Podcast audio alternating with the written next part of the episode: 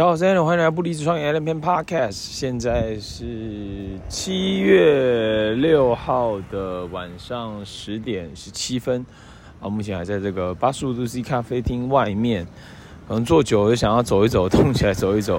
那我想说啊，这个最近这个 Allen Podcast 一直没有更新啊，那我我我期待自己的呃状况是可以做 daily 的这个 Allen Podcast，就是。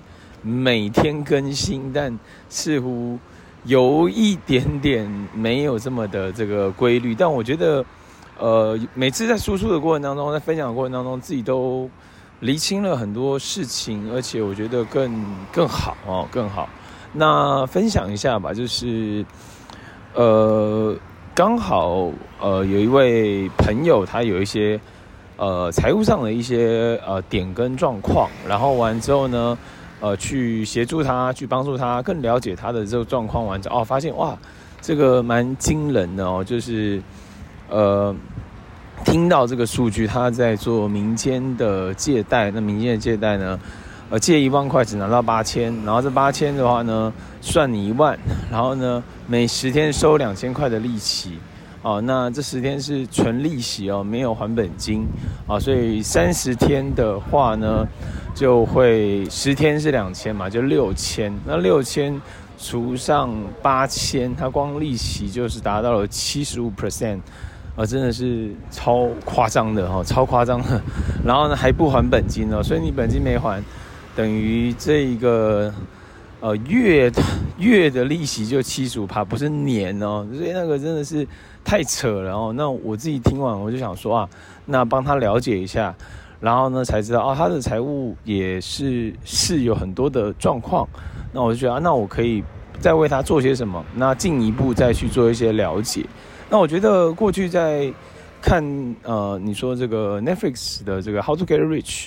还有这个聪明生活经济学，还有学习到一些财商，我觉得应该不叫财商嘞，因为其实财商比较偏向这个 Robert Robert Kiyosaki 这一些的思维嘛。我觉得后期的我对于理财的一些呃一些想法上有很大的一个转变哈，想法上有很大的转变就是。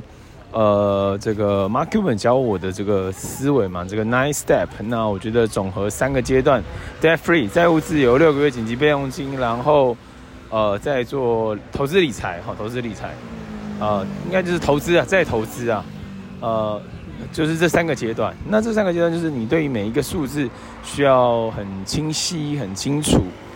完毕之后呢，一个阶段完到再到下个阶段，再到下个阶段。然后呢，在这个过程当中，都要去更清晰的去运用你的金钱，好，所以我觉得清晰就是力量。我才跟一位，呃，那位朋友的女儿聊哈，我就说啊，清晰就是力量，对于每一个东西要更清晰。我觉得这个其实是蛮重要的哦。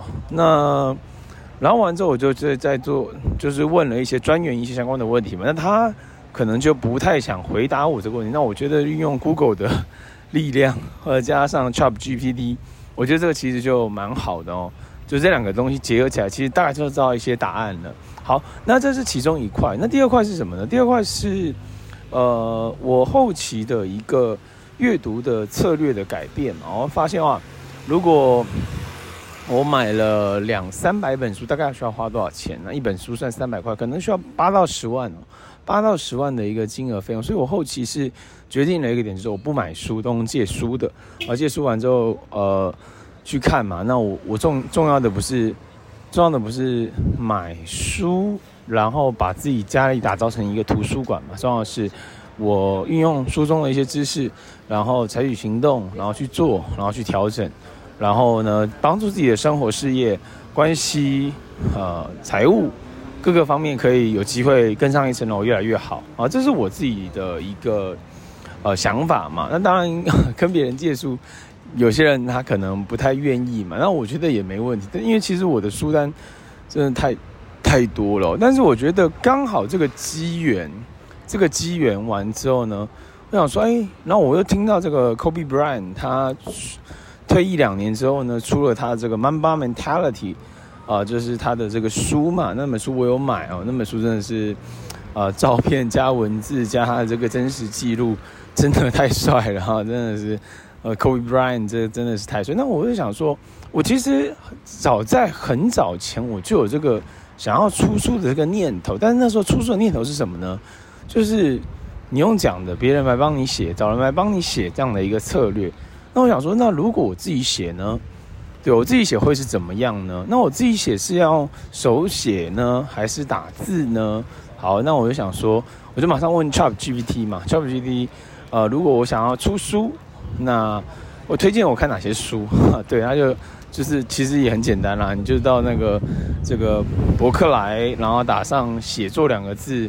就会有蛮多书的哦。那这个时候再运用图书馆的资源一样，这个如果你要大量阅读，呃的这个大大量阅读跟大量速读的点呢，就是啊，就是我的策略啦，不买书借书啊。所以在应用图书馆的一些资源来借我要看的一些的写作的一些书，然后我想在，我觉得你可能或许可以更快哦。明年三月吧，如果明年三月可以自己写。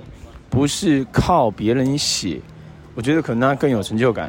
啊，明年三月如果可以自己出一本书，那我觉得或许也是一个很好的一个点。那可以先自己手写吗？我也不知道，反正所以呢，可以研究这方面的一些知识。然后研究完之后呢，真的落地执行，来自己尝试做做看。